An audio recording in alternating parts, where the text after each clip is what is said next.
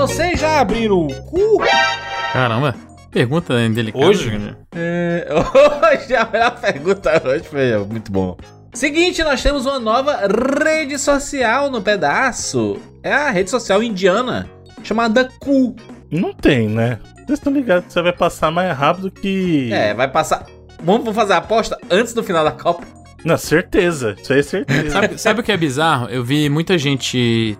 A galera que, que você segue, que você se seguem no, no Twitter, a galera que chama de mutual, né? Uhum. Os meus mutuals do Brasil, todos abrindo o cu aí, como disse o Jurandir. Isso. Todo mundo, a festa da abertura do cu, aí, né? quer dizer, da, abrindo a conta no cu aí. E todos os meus mutuals gringos, principalmente da, da, da, do espectro do videogame, estão abrindo conta no outro chamado Hive. Raiz? Segundo eles, é o mais parecido com o Twitter. Ó. E a minha conclusão foi que eu não vou abrir conta em nenhum deles. Porque, Ih, porque não tem como, mano. Não tem como substituir. Se acabar esse bagulho, acabou, tá ligado? Vamos dar um contexto. Vamos dar um Esse tipo contexto aqui, né? Tocar Tem que ser igual o Existiu- Ivan Drago, filho. É o seguinte, não, eu concordo com o Felipe, só um minutinho, eu concordo com o Felipe. Tem que ser igual o Ivan Drago. Se morrer, morreu. Se morrer, morreu. Se morrer, morreu. Ah, ou a gente salva o Twitter ou não salva e acabou. Aí não tem mais essa. Acabou. Se morrer, Seguinte, morreu. Houve uma treta, né, nas últimas semanas aí, o Elon Musk comprou o Twitter, aquela coisa toda, tereré, teriri. Todo mundo sabe essa história aí. Só que nas últimas semanas, nos últimos dias, muitas pessoas foram demitidas, né? Muita gente que cuidava do suporte do, do Twitter foi, foi demitida, desenvolvimento foi demitido, e, e todo mundo tava meio que criando um Twitter apocalipse, assim, né? Vai acabar, vai sair do Então, ar. cara, é esse negócio aí agora. tá muito. Tem um monte de informação desencontrada. Porque tem gente falando que foi demitida, aí tem gente falando que pediu demissão. Tá um Foi. monte de informação desencontrada Sim. isso aí, cara. Não, não, não é desencontrado. Aconte- Aconteceram realmente as duas coisas. Pessoas foram demitidas e pessoas pediram demissão por causa do jeito Elon Musk de comandar a empresa, né? Que é um jeito bem bizarro, inclusive. E aí, o pessoal começou a criar uma histeria coletiva de o Twitter vai acabar. E no fim, o que aconteceu? O Twitter teve a sua maior audiência da história em, um- em uma semana. Só aumentando o user count lá de, de acessos.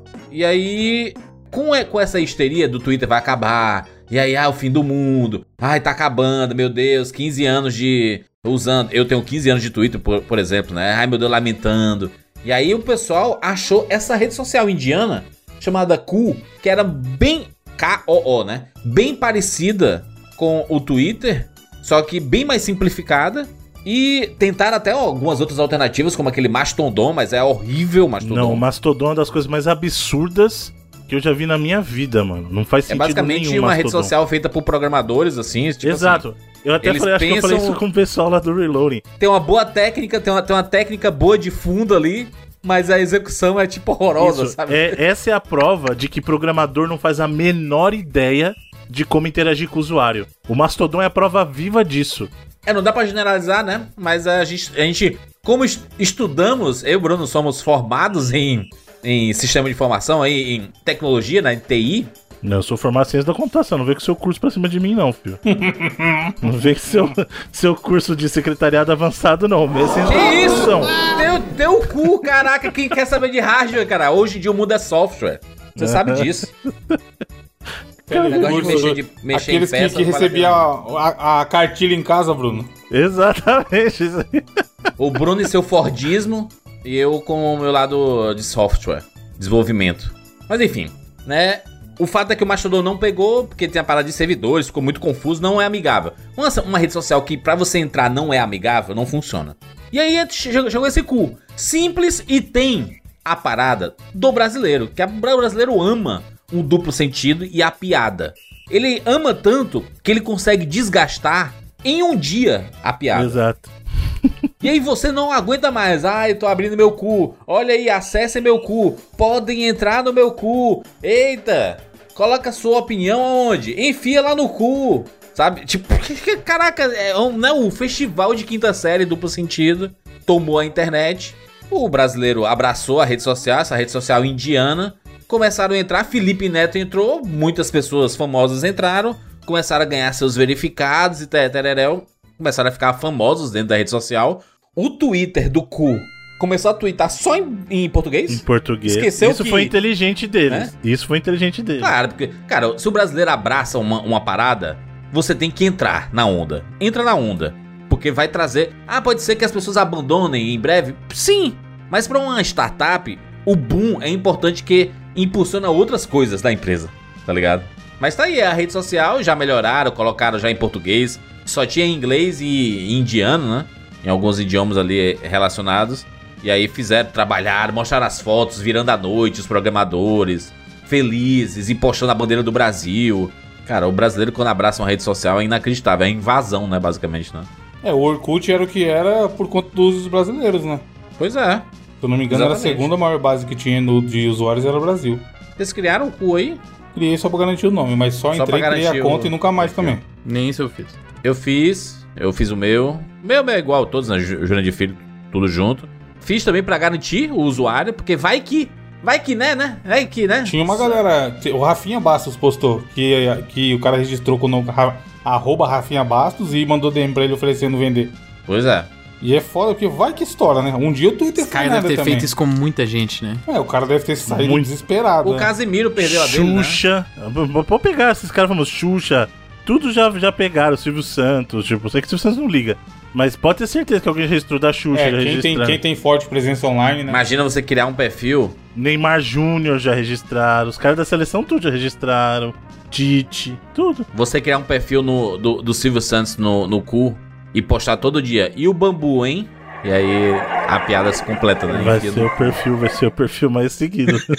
Mas tem muita gente postando. Tem umas coisas legais, assim, do, do, do cu, especificamente. Que é, por exemplo, você poder postar textos maiores, né? É, sem aquela, aquela limitação de caracteres e tudo. e Não, é ainda tem, mas eu acho que é, o, é tipo 480, é o dobro do que é do Twitter, não é? Um negócio assim? Eu acho É, eu que ainda tem limite, mas não. É. Mas é bem maior que o do Twitter mesmo.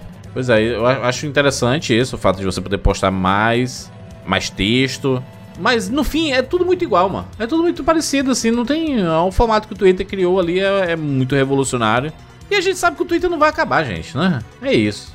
Durante a Copa do Mundo, rapaz, né? É, em plena Copa do Mundo, parada E que é a segunda tá tela postando. geral pra acompanhar os jogos, vai, vai, o cara vai deletar o Twitter, vai chegar lá e desligar os servidores. É muita ingenuidade. Não, aí já hackearam o Felipe Neto.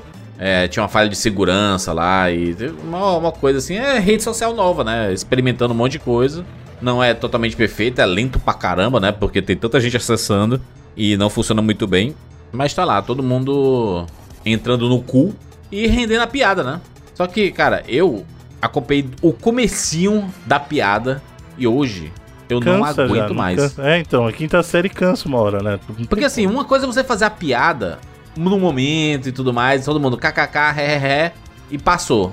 Mas, cara, uma semana depois, você não aguenta mais. Ai, é, eu tô aqui postando no meu cu, ai", sabe? Você, ai, caraca, é sério, é isso que a gente vai ficar aí um tempão com essa piada. Nesse ciclo eterno aí. É. Ah, postei no meu cu. É, tem que um- ver se o, se o que a rede social tem pra oferecer não é só a piada, né? Pois Porque é. o barulho que fez foi, foi por causa da piadinha besta. E aí ficava um monte de gente comentando no dia, pipipi, já abri meu cu, mas, cara, a quinta série tem limite, né? É, tem, tem um limite de. É Assim, é porque a piada, quando ela é repetida diversas vezes, ela deixa de ser engraçada, né? E aí, quando deixa de ser engraçado, perdeu, perdeu o negócio legal. Mas tem uma galera en- engajando. O Felipe Neto, por exemplo, a gente, eu, eu tô falando ba- bastante dele aqui, porque ele realmente virou quase que o embaixador dessa, dessa empresa, né? Capaz de daqui a pouco ele comprar uma parte da empresa aí e querer ser investidor dela. Porque ele já tá quase com, acho que é 600 mil seguidores. Mostrando que muita gente entrou, né, no, no- na, na rede social, né? Mas é que tá, ele tá levando quem já é seguidor dele na outra rede social, né? Aí é difícil.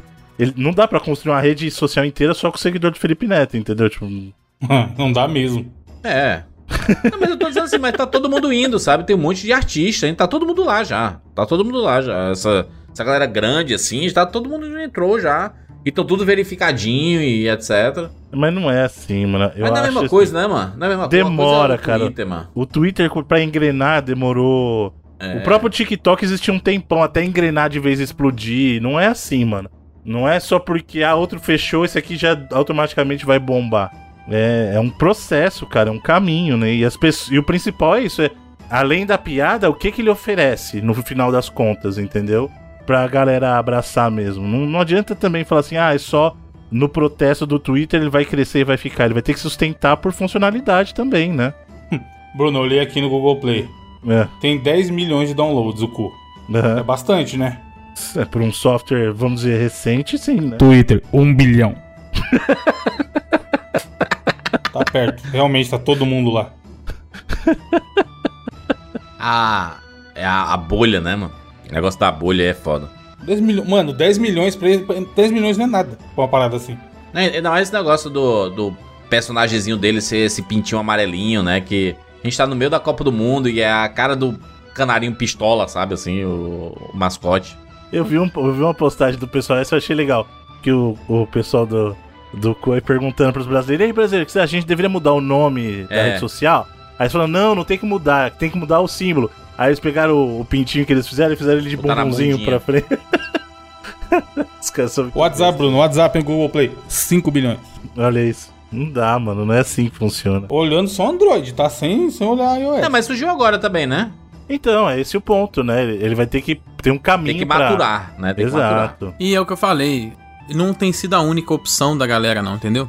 Sim, tem. Então- o pessoal tá indo pra outros, né? Isso Tá- é que tá dificulta dividido. mais. né? É. Inclusive, os criadores do Twitter vão, vão, vão criar uma chamada Blue Sky, né? Já tem, já tem que tem a, a pré-venda. Ah, você pode fazer o pré-cadastro. Mas o Twitter virou o que virou porque ele era diferente das redes sociais que tinha na época. O que Exato. o Twitter entrega é uma, é uma experiência de usuário diferente do Facebook, do Instagram. O Cu entrega a mesma experiência do Twitter, piorada. Então é o que eu falei, eu não vejo por que alguém. Você vai abrir lá o Cu em vez de abrir o Twitter, sabe? E você não vai Abrir as duas, a é não ser que você seja um noia. É, eu definitivamente prefiro abrir o Twitter do que abrir o cu, então. Já tá no esquema, o Twitter você já sabe o que esperar, as loucuras e tal. Exato. Você já Quem sabe o que segue. filtrar. É. É, você pode ver né? todas as que bombaram nos últimos tempos aí. é, por exemplo, desde que o Twitter existe, tiveram outras redes que E o, bombaram. o Clubhouse. Clubhouse É tudo é diferente. futuro. Caraca, o Clubhouse, hein? Vocês lembram? Clubhouse, porra, não durou duas semanas. é o novo, a nova tendência, porque o podcast tá bombando, né? O podcast ao vivo. E, caraca, Clubhouse, mano. Ah, e tá com 10 milhões também no, no Google Play. Clubhouse. Mas hoje só se fala de outra coisa, né? É, deve estar lá tal, mas, cara, é aquilo, 10 milhões e quanto efetivamente usa desses 10 milhões? Isso aqui é Exato. download. Vocês Será têm que tá o- instalado? O Be Real, tá ligado essa? Também, mano, Bill é famosão, hein? qual a chance? Famosão não, deve, deve ter. Deve estar disso aí de download, igual o Evandro falou. Mano, esse Ele deu, esse é a mesma coisa. doideira. Ele deu uma estouradinha, pessoal assim, esse do Be Real. Aí olha que legal, vou postar as fotos aí. Aí, tipo, pagou. Apagou. 10 já, milhões mano. também no Google Play. É, É que Aí o pessoal é. falava que era ia ser tipo o novo Instagram, né? não é porque é uma foto por dia só. Mas ela fica lá ou é só um período e depois some? Ela fica Você tem uma hora pra postar assim, tem um momento que você Não, tem que postar é onde você seguinte. tá, uma foto assim, né? Todo dia tem um- o- a hora do Be Real e cada É. dia é uma hora diferente. Ah. E aí, você E aí fica uma timeline. Fica uma timeline e mostra quanto, quanto tempo as pessoas postaram atrasadas. Porque o- a parada é mostrar exatamente o que você tá fazendo naquela hora. É, be real, né? Você É, ser real real. o negócio. Não tem como você botar uma foto aleatória, só a foto que você tira na hora ali. Talvez tenha rolado alguma atualização, Felipe, mas aqui tá falando dois minutos para compartilhar o que você está fazendo. Então, é porque na verdade ele começa um timer assim, e aí você tem dois minutos. É, a, além, a partir desses dois minutos. Tem mais uma hora. Não, não, você pode postar o momento que você quiser, só que vai aparecer lá o que você postou tantos minutos ou tantas horas atrasado, entendeu? Ah, entendi. Aparece em cima assim. É tipo, você é o fake. E quando ele fala então, assim, Você é, tá burlando, né? Do na- ele dá uma notificação por dia que fala assim: tá na hora do Be Real. Você tem dois minutos pra postar. E tem, tem dois, dois minutos pra você postar no momento exato.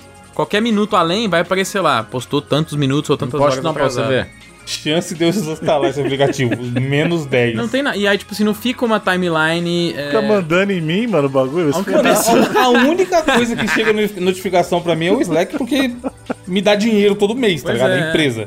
a- a Nem, única- nem o Telegram. Se vocês mandar mensagem no Telegram, eu só vou ver se eu tiver com o Telegram aberto. O...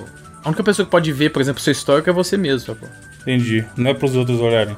Não, é, é, um bagulho tipo um diário. pro dia. É, é um bagulho pro dia mesmo. Você abrir e ver o que a galera tá fazendo naquela hora do dia. Todo mundo, teoricamente, todo mundo se conectar mostrando o que tá fazendo Naquele naquela hora mesmo do momento. dia. Só que um tanto de gente posta atrasado, não posta. Os caras tiram print e postam no Twitter, já vi pra caralho. Tu, tu Isso aí eu lembra, já vi também.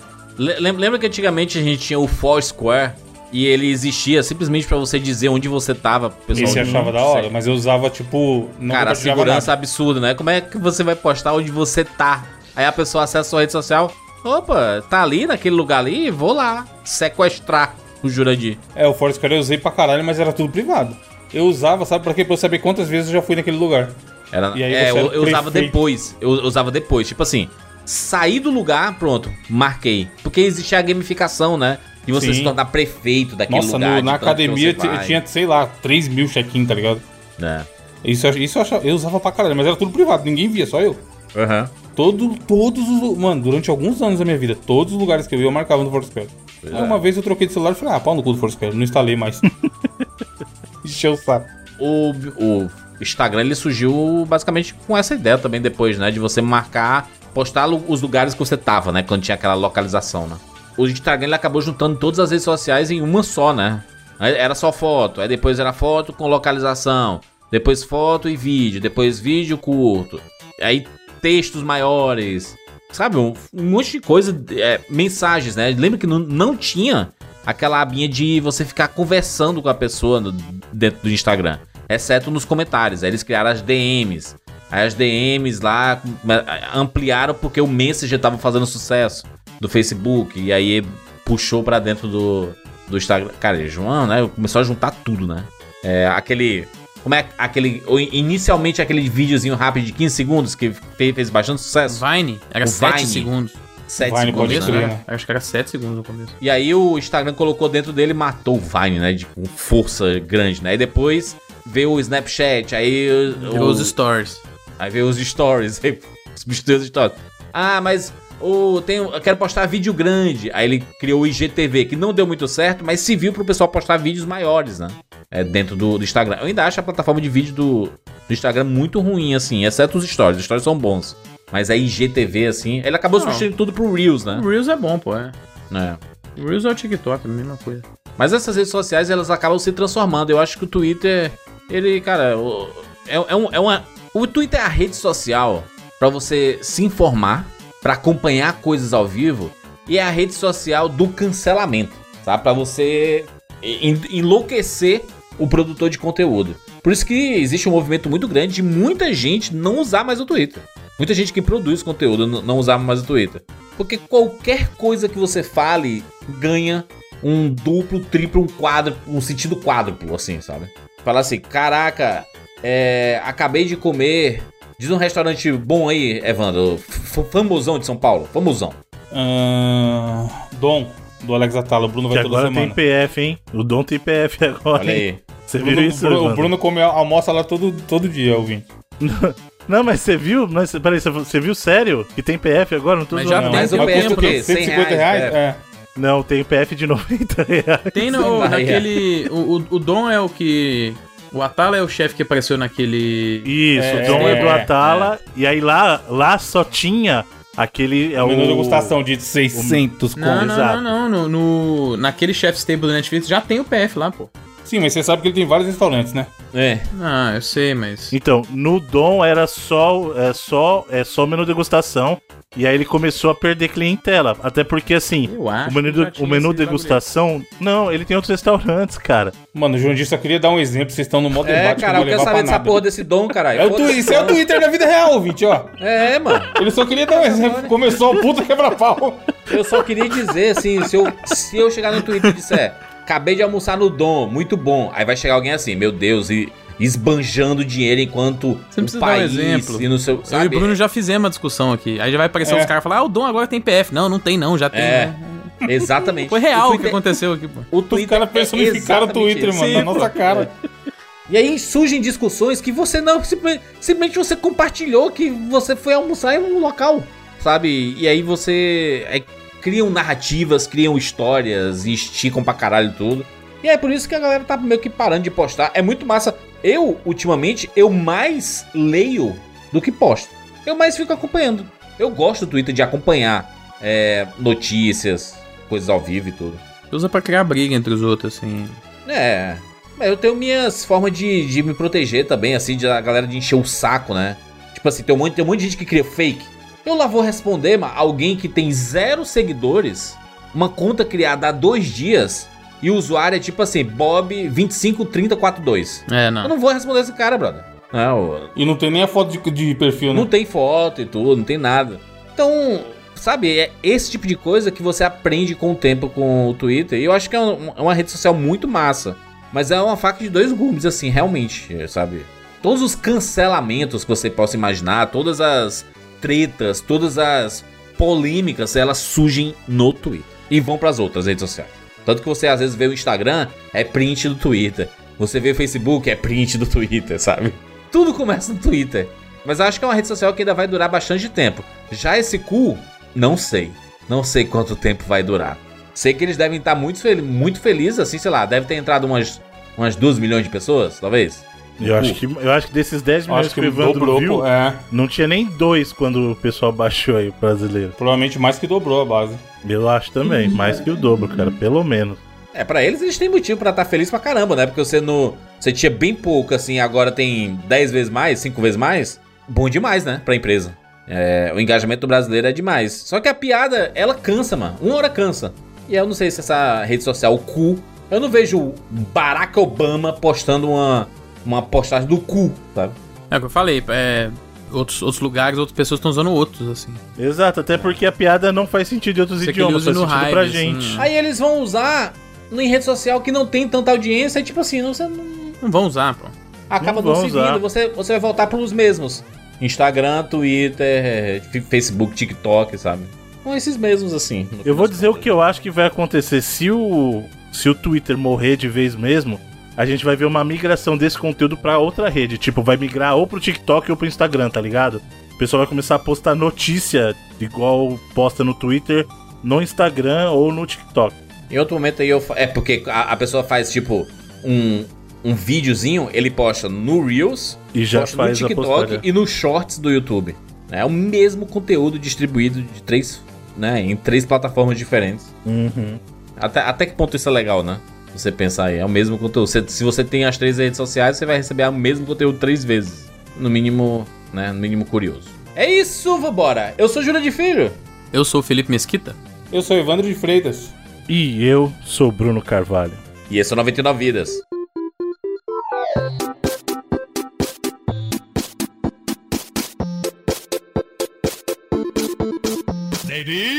Pula, pula, pula, pula, pula. Pula esse dele. Atira na cabeça. Atira, atira, atira, atira. Atira, atira. Põe na Tô com fome.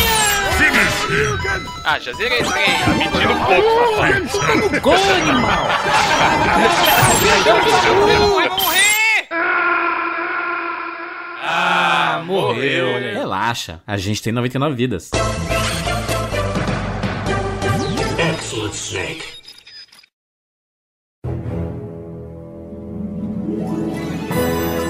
E começou a Black Friday! Finalmente, um momento, o dia mais esperado do ano, o dia das promoções. O dia em que o Promobit bomba demais. Meu Deus do céu, todo Pô, mundo a expectativa é de acessa. 3 mil ofertas pô, durante novas Tem? durante o dia todo. Que bonito, cara. É muito massa, né? Esse- Esse, período, assim. É o período que muita gente passa alguns meses juntando uma grana pra poder gastar exatamente aí. A galera que tá, Evandro, preparando a mudança. E aí tem assim, olha, tem alguns, algumas coisas, tipo TV, Geladeira, geladeira. geladeira, máquina de lavar. Vou esperar Black Friday, porque é o momento da promoção. E aí, você tem que ser inteligente também, porque você tem que sair acompanhando mês a mês a evolução desses preços. Pra quando chegar no dia, ver se realmente vale a pena, né? Exatamente, pra fugir de cilada e pra pagar o preço que você é, planejou que você queria pagar. E É tem isso. muita gente que deixa essas coisas que são mais caras. A gente tá no ano de Copa do Mundo aí, muita marca faz é, promoção de TV. Então pode ser a hora de pegar uma TV 4K, se você já tá planejando isso, ou trocar de celular, ou comprar, sei lá, É. uma air fryer, sabe? Tem muita, tipo assim, tem que procurar, por isso que o Promobit tá aí, faz o sucesso que faz, mas tem muita oferta boa, cara, na Black Friday. Foi isso o tempo que essa galera conseguia enganar, fazer o famoso metade do dobro, sabe? E ninguém via. é. Agora não, todo mundo tá esperto.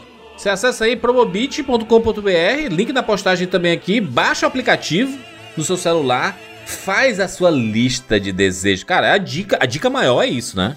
Tem algumas coisas que você quer certeza comprar, coloca esses produtos dentro da lista de desejos. E pra gente que fala com o público de games aqui, é legal também da, da ficar olhando até segunda-feira que tem a Cyber Monday. E aí um montão de loja faz oferta de eletroeletrônicos e informática.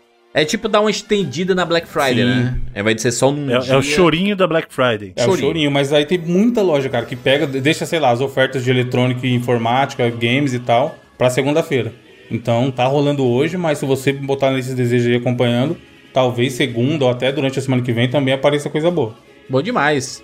Promobit.com.br, link na postagem Black Friday é a cara da Promobit, cara. Acessa agora, você não vai se arrepender e pesquisa, tá? Passa o dia inteiro.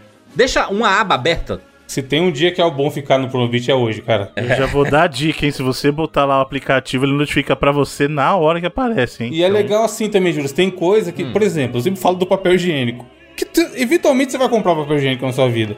E às vezes você só tá acostumado a comprar no mercado, porque assim, quando tá acabando, você vai no mercado e compra. E você não vai ficar procurando o melhor preço, porque você precisa comprar, afinal acabou o papel higiênico na sua casa.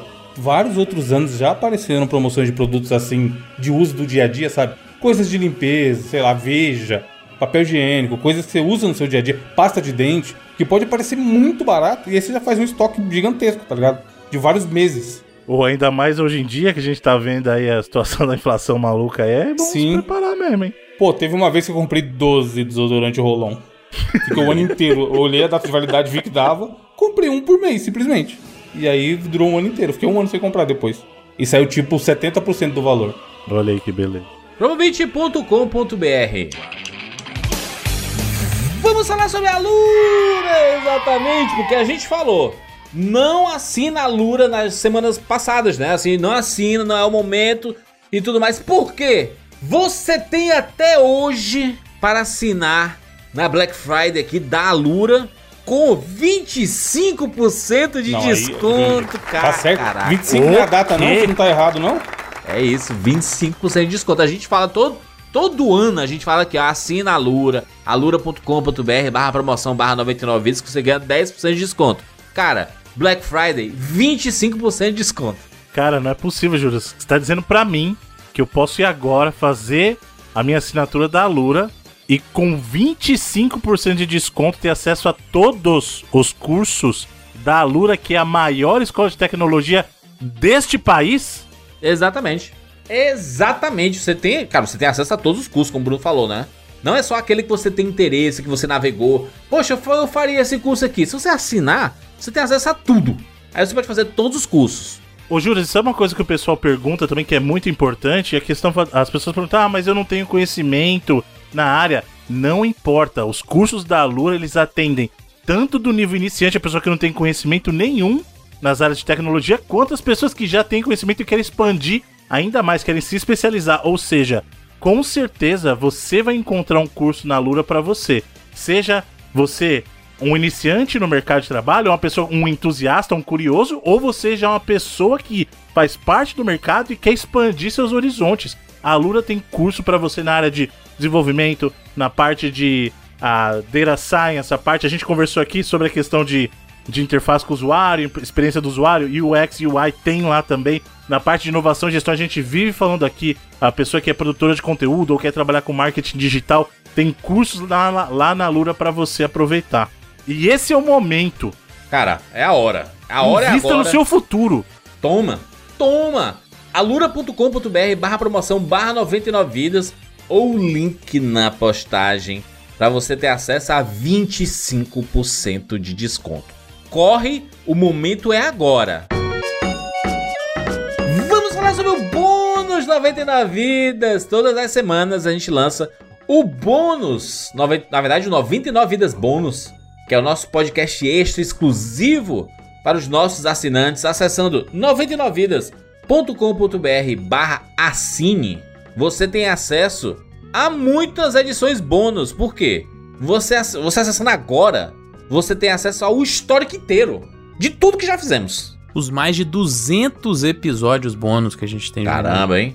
Não é pra qualquer um, não. Já falei várias vezes aqui, tem podcast que não tem 200 episódios do seu produto principal. Pode crer, né? Que acabou antes disso. Exatamente, a gente tem mais de 200 episódios bônus e falando lá também mais de videogames, às vezes sobre outras mídias, tipo filme, série, falando sobre coisas da vida, assuntos polêmicos, como por exemplo, a gente falou do, do- do- das opções do Twitter que estão aparecendo aí na abertura, a gente falou sobre a morte ou sobre os problemas que o Elon Musk está causando lá após comprar o Twitter, a gente falou sobre isso, teve Sim. discussão sobre isso lá também.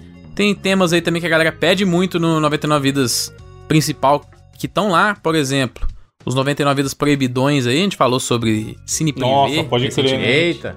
Falamos sobre praia de nudismo, casa de swing. Ih! Falamos sobre cada coisa ali que, cara, Moderno, só então quem moderno. assina o 99 Vidas pode ouvir esses assuntos cabeludos e espinhosos e vários outros também, conversando com os ouvintes, que é sempre também uma forma bem legal da gente interagir, seja pelo grupo do Telegram, que é exclusivo pra galera que assina, seja pelo próprio Sparkle respondendo as suas perguntinhas nos episódios bônus também.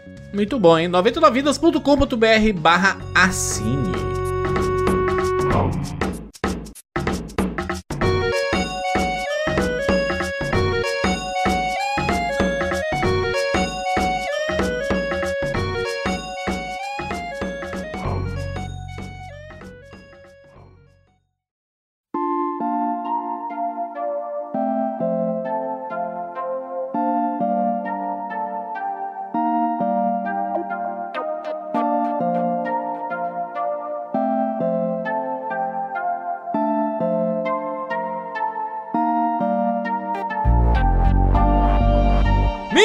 Estamos aqui juntos hum, mais uma vez para mais uma edição do 99 Vidas. E dessa vez vamos falar sobre um jogo exclusivo para PlayStation 5: Astros Playroom. Olha aí, rapaz. O Mario Nintendo 64, é isso? Mario 64 do PlayStation, é isso? Acho que não é pra tanto, mas é um baita Calma, jogo. né? Calma, né, Jurandir? A galera pode perceber que o Jurandir acabou de jogar o jogo, É, terminou, Caraca, terminou cinco minutos antes de começar a gravar. Tá emocionado, o Juras tá emocionado. Cara, é assim. O Astros. O Astros, na verdade, o, o Astros é um personagem da Sony, né? É o Astrobot, né? Do, É, já tinha o já jogo, tinha dos jogo antes, é. né? No VR, né, Bruno? Na verdade, o que, que rolou? Esse jogo, o Astros Playroom, ele foi feito por uma equipe que se chama Team Asobi. Inicialmente, ele era uma das várias equipes que ficavam dentro do Japan Studio lá da Sony, que é era um dos estúdios mais antigos da Sony, né? Quem lembra aí, por exemplo, quando você tinha os jogos da Team Ico, Team Siren, né? Todos esses teams eram equipes dentro de um outro estúdio, né? Team Sonic. Isso aí é da, da SEGA, né? é Mas da era, SEGA, né? Eu tô no açougue, açougue ainda, que ele falou açougue, eu pensei açougue e eu tô aqui sozinho rindo, mano. time açougue. Tem um açougue bem bom aqui perto de casa, não é- é tão bom bife, inclusive, fica a dica. Ah, Mas então, dentro dessa galera lá no Japão, você tinha, por exemplo, Team Ico é que fez Ico, Shadow of Colossus, é, o Team Siren que fez os jogos do Siren, Gravity Rush, né? E aí o Team Asobi era um desses times dentro desse estúdio, né? Inicialmente eles eles não eram um estúdio, não era nenhum grupo que tinham sido criados para trabalhar com jogos. Eles faziam mais o que a gente chama de pesquisa e desenvolvimento, né? O R&D.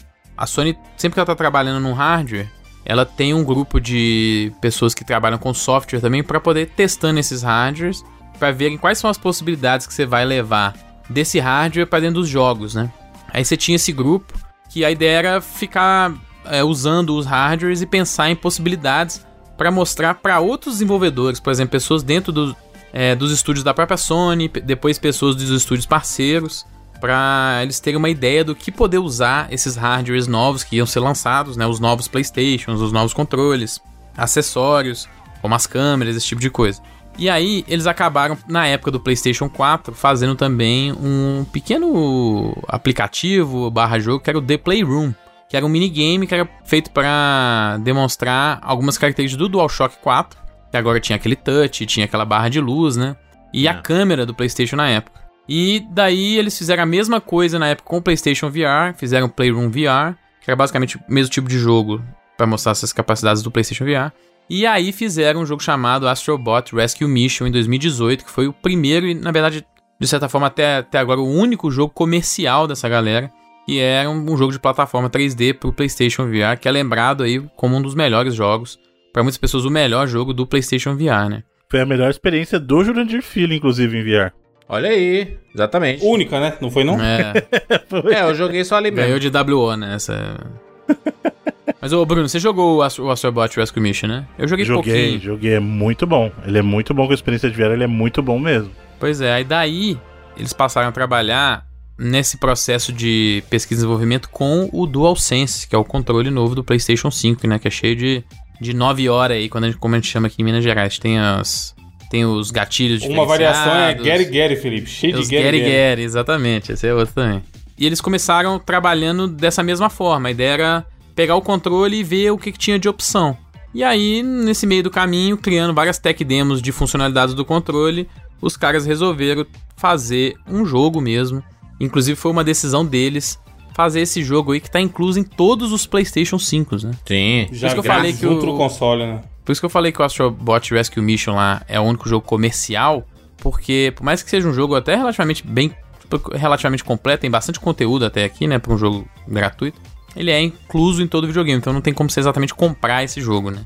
Ele remonta, acho que isso que o Felipe falou é muito importante, porque ele remonta à época que a gente já não tinha fazia muito tempo dos jogos para mostrar é, o hardware, né? né? A tecnologia. Então, assim, se você remontar lá atrás, a gente via, vivia muito isso nos videogames. Às vezes com o jogo na memória, como acho que todo mundo aqui vai lembrar do caso, menos o Felipe que é mais novo, mas o caso do Master System, que vinha com jogos Alex na memória. Não, até antes, o primeiro Master System brasileiro, se você lembrar o Master System 1, ele vinha com a pistola e aí ele vinha com um jogo. Ele vinha dois jogos na memória, o primeiro, inclusive. Ele vinha com o Rengon, que era o jogo de motinha, pra você jogar no controle, e o Safari Hunt, que era justamente pra você usar a tecnologia da pistola. Então ele já vinha pra mostrar, até mesmo antes disso, por incrível que pareça, lá na época do Odyssey, o primeiro Odyssey mesmo, lá em 72, ele vinha, era até diferente, o Odyssey ele já vinha com todos os jogos. Tipo, ele tinha do- 12 jogos, então você comprava o videogame, ele já vinha com todos os jogos pra você experimentar tudo que o videogame tinha pra oferecer. Então, na história dos videogames, muitas vezes isso foi utilizado, seja para mostrar o videogame novo, seja, a tecnologia do próprio videogame, ou como os casos que o próprio Felipe mencionou, mostrar tecnologias novas dentro do videogame, como foi o caso do VR, como foi o caso do uso das câmeras e do Dual, ah, do DualShock 4 na época, né? Ou então para mostrar como a gente, o- todo mundo vai lembrar desse bundle aqui. Quando eles vendiam o Game Boy, o bundle dele era o Tetris pra mostrar, olha que é por isso que você precisa desse É. videogame aqui, É. Pra jogar isso aqui, ó.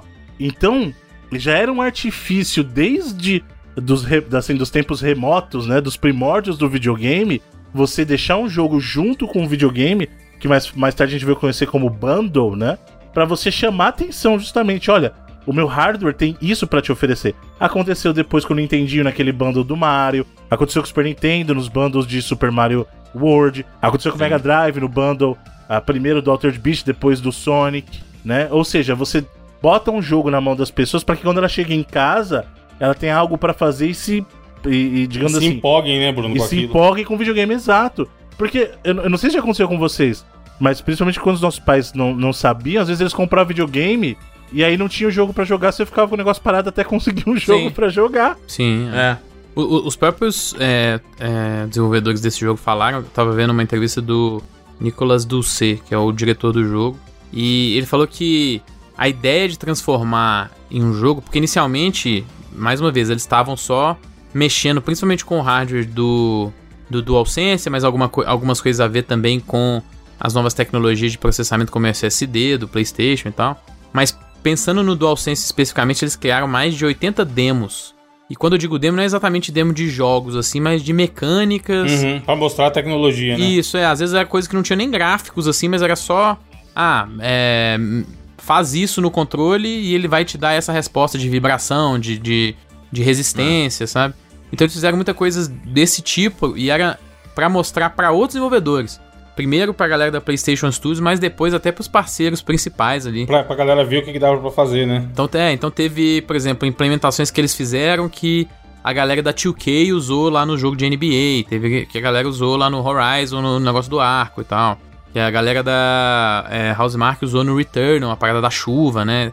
Então teve várias dessas demos. Só que aí essa ideia de transformar em um jogo tem a ver com o que o Bruno falou, que era essa ideia de você ter algo pra acompanhar esse novo hardware de ponta, né? Pô, esse videogame que acabou de sair, que tá cheio dessas promessas tecnológicas, que é um negócio que você pode mostrar pros seus amigos, né? Você pode, "Ô, olha que foda isso aqui, você dá o controle na Sim. mão dele, e ele sentir alguma coisa diferente, uma experiência que ele não consegue ter num console antigo, né? Num, que fosse num PlayStation 4 ou qualquer console que às vezes a pessoa estava acostumada a jogar naquele momento, né? Então a ideia era realmente trazer essa essa sensação de novidade para que a pessoa pudesse cativar, ser cativada, né? Se sentir satisfeita de ter acabado de comprar um videogame novo, né? e poder mostrar pra galera que foi lá, pô, você comprou o videogame novo, bota um negócio legal pra eu ver aí. E aí você botar esse jogo que é pra mostrar essas mudanças e essas novidades. Ele maximiza aquele sentimento, né, Felipe, de botar pra ver uma abertura, que a gente fala aqui direto. Total. A gente falou recentemente no Final Fantasy aí com o Rodrigo aqui e tal. Tinha o Soul Calibur, era esse jogo. O cara que tinha o Dreamcast não chamava um amigo pra vir em casa ver a abertura do Soul Calibur, ele tava usando o Dreamcast de modo errado, sabe? Mas em relação à tecnologia, o Jandir jogou mais, é o mais recente dono de um Play 5 aí entre a gente, e eu queria perguntar pra ele: você já, pe- já passou por uma experiência tão é, impressionante, Juras? Como foi com o Astros?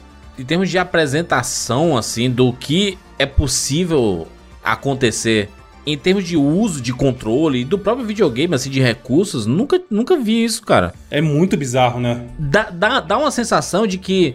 Ai, pronto, é um, um joguinho. Chegou o sonista. É, a galera que, sei nu- o que nunca jogou deve estar achando que a gente tá puxando muito saco Não, porque é tipo Play assim, 5 não. e tal. Ah, vocês estão falando de um jogo que só tem duas fases. Não, cara, é um jogo é um jogo completo. grande, mano. É um jogo completo, com tudo, com um monte de coisas clássicas de, de jogos de plataforma, assim. É, o, o PlayStation 1 especificamente foi um videogame que teve tantos jogos de plataforma 3D, né? Sim. Do, do Crash Bandicoot, do Croc, do Spyro e tantos outros assim, que esse daqui, ele além de ser um jogo bem divertido, ele é um jogo que apresenta a tecnologia, no caso a tecnologia do controle, tipo, ah, você arrastar pra cima na, na telinha pra fazer um movimento. OK. Pra você movimentar quando ele vira uma bola. OK também. Quando chegou uma hora lá que ele falou assim: "Meu filho, assopre a tela". Eu, hein? Assoprar? Eu vou ter que na tela? E realmente é isso. Você pode assoprar a tela. Do quão sensível é esse bagulho.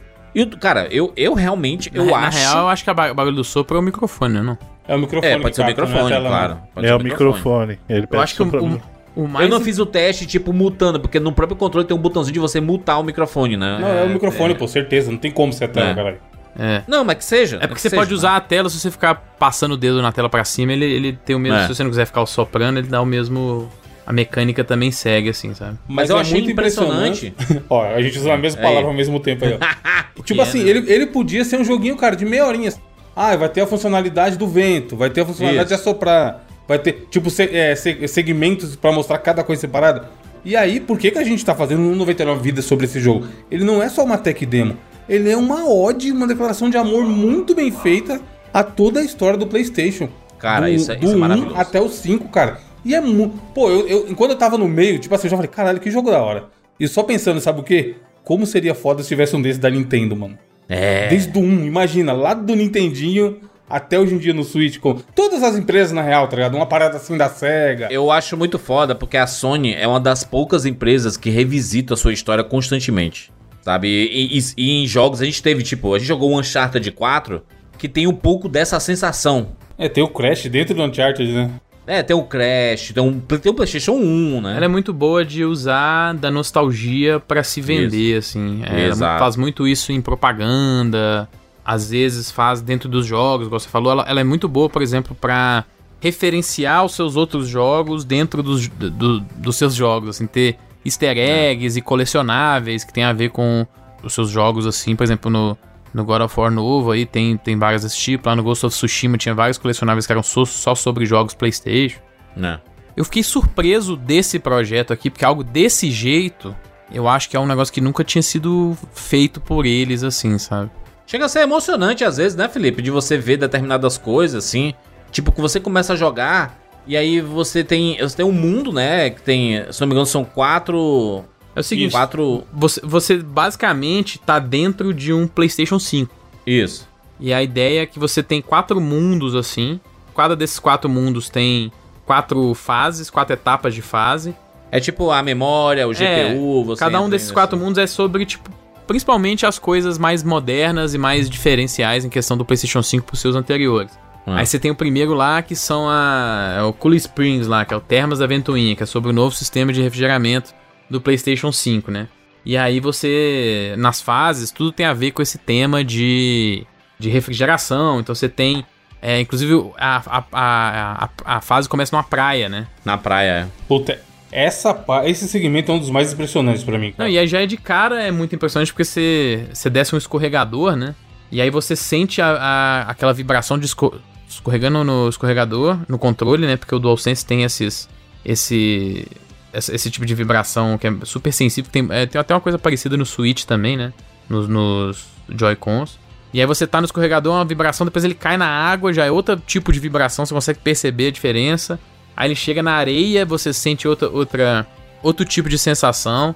Aí você vai perto das ventoinhas, você começa a sentir uma resistência, porque elas estão é, ventando na sua direção, né? Então estão indo contra você. Então é, é tudo tematizado é, dessa parada da refrigeração. E de cara tem um tanto de sensação diferente que tá acontecendo no controle ali. É foda, porque a gente vai descrever em palavras aqui é muito difícil. Ah, essa parte que o Felipe falou da ventoinha da areia, é a sensação que o controle é, é como se você estivesse no local que tá tendo uma tempestade de areia, tá ligado? E ele é mapeado, parece que é mapeado no ponto, de, no pixel da areia. É muito perfeito a sensação. Essa, essa É impressionante, cara. É impressionante porque eu acho que é o melhor controle já feito pela Sony, assim, em termos de possibilidades. Sabe? Com- Como é gostoso jogar com esse controle do, do PlayStation 5. Como ele responde as mínimas coisas, assim, tudo faz sentido no controle. A parada do som sair no controle eu acho muito Isso foda. é da hora, dá uma imersão bem legal, né? É uma, cara, tem um. Eu, eu, eu tava jogando Stray o- outro dia e o Ronaldo Gato tava saindo no controle, Sim. cara. Sabe? Negócio absurdo, assim. O fato também de que você tem um microfone no controle, que é uma, é uma, é uma parada que antes a gente tinha que usar um monte de coisa, né? Pra ter esse monte de sensações aí. A gente tem tudo isso em um controle.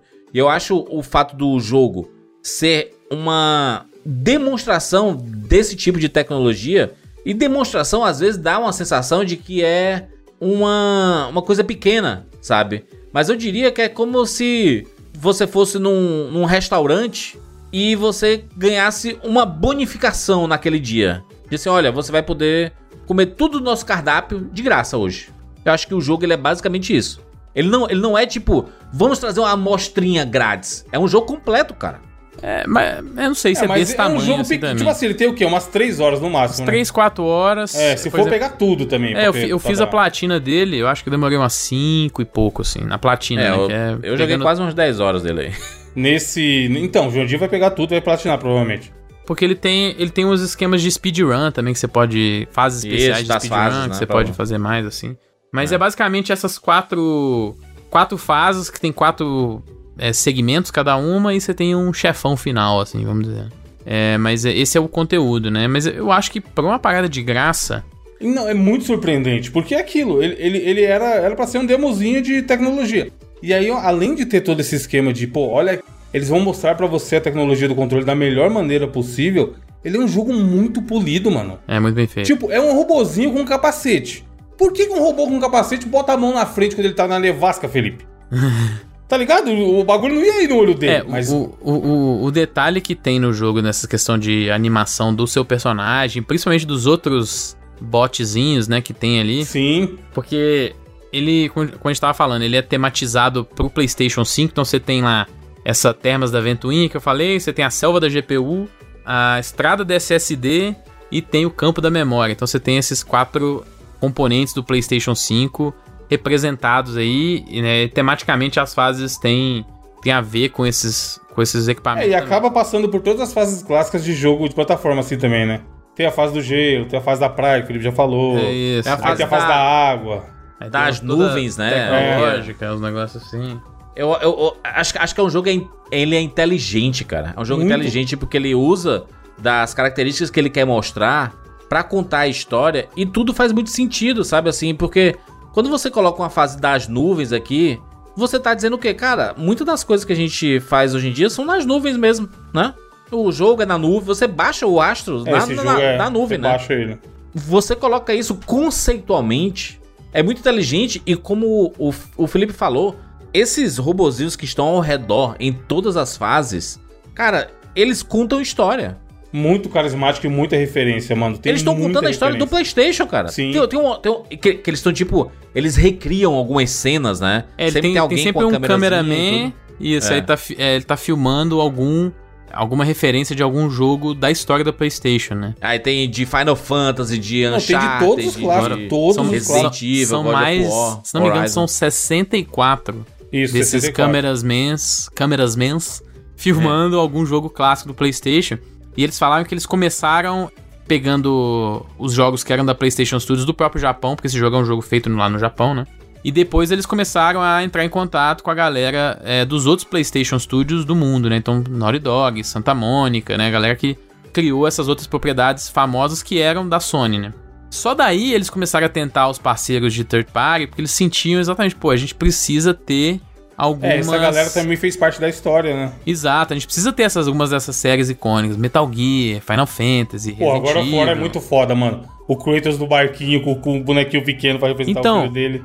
Eles estavam receosos em ir atrás dos parceiros third parties, né? Das empresas que não eram da, Play- da Sony, não eram PlayStation. Porque eles ficaram imaginando, pô, aqui dentro da, da nossa própria organização é mais fácil a gente pegar, não só pegar a autorização pra gente usar, mas a gente poder criar tudo de uma forma parecida, né? Pra ficar tudo coeso e a gente poder dar a nossa cara pra essas homenagens. Então eles tinham, eles estavam com um certo receio de chegar, por exemplo, numa Konami, numa Capcom, numa Square e tal, e pedir essas autorizações e aí ou não conseguirem ou cada empresa criar as suas regras e a, e a forma com que ela poderia ser usada. Aí eles pega, eles já tinham feito alguns desses easter eggs dos jogos PlayStation, tipo Uncharted, Last of Us e tal.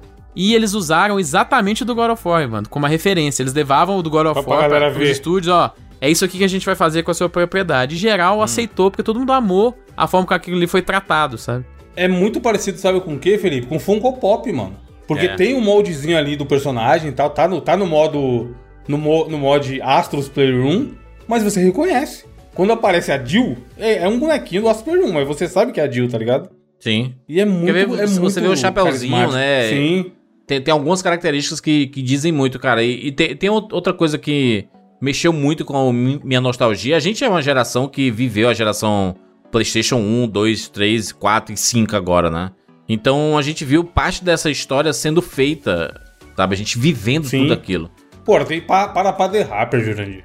Eles, não, ele- eles, eles, eles fizeram tudo e eu acho massa porque cada mundo é pra um videogame diferente, né?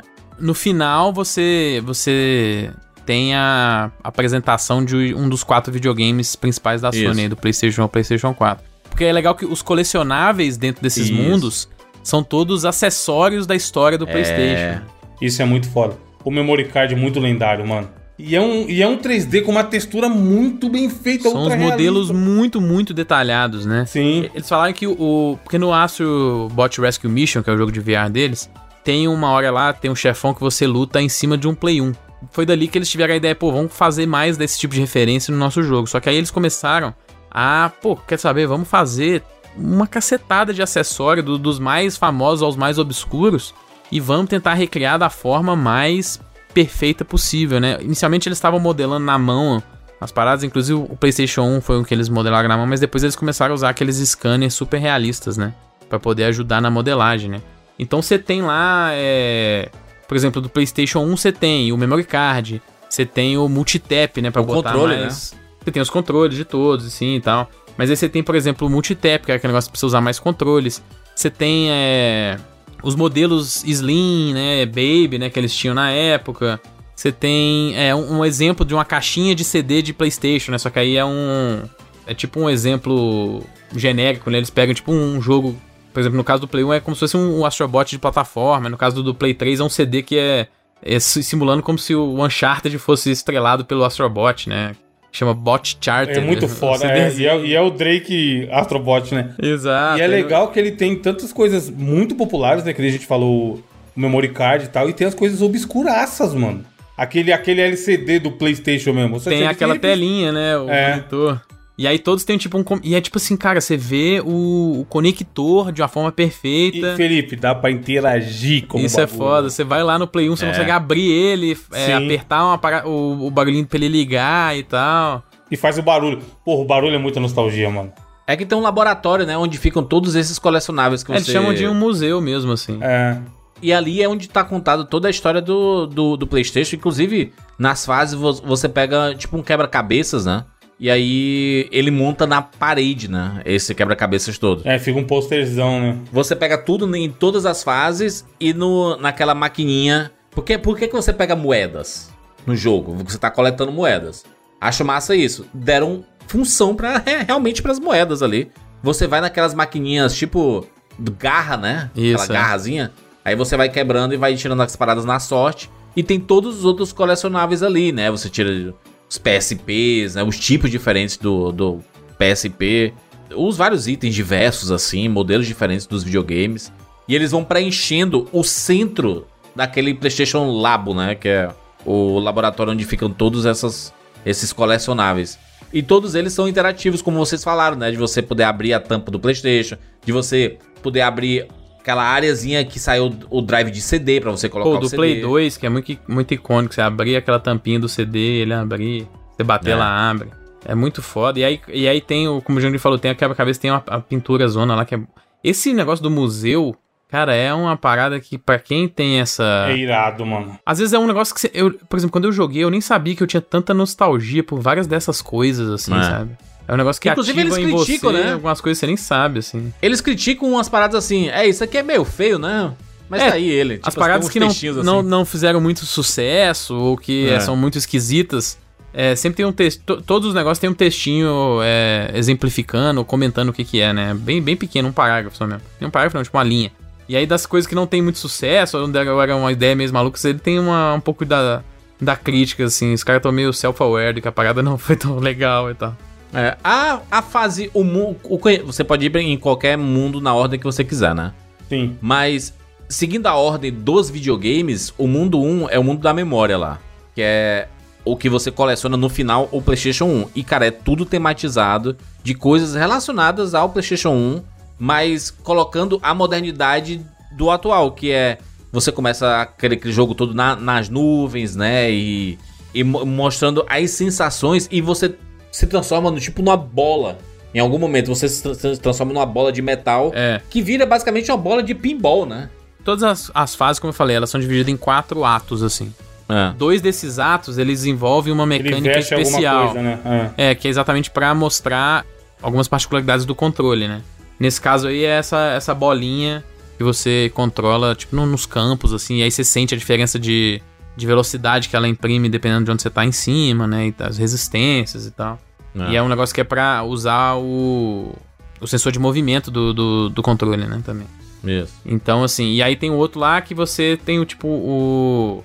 é, que eu acho que é um dos que mais você sente a diferença, que é.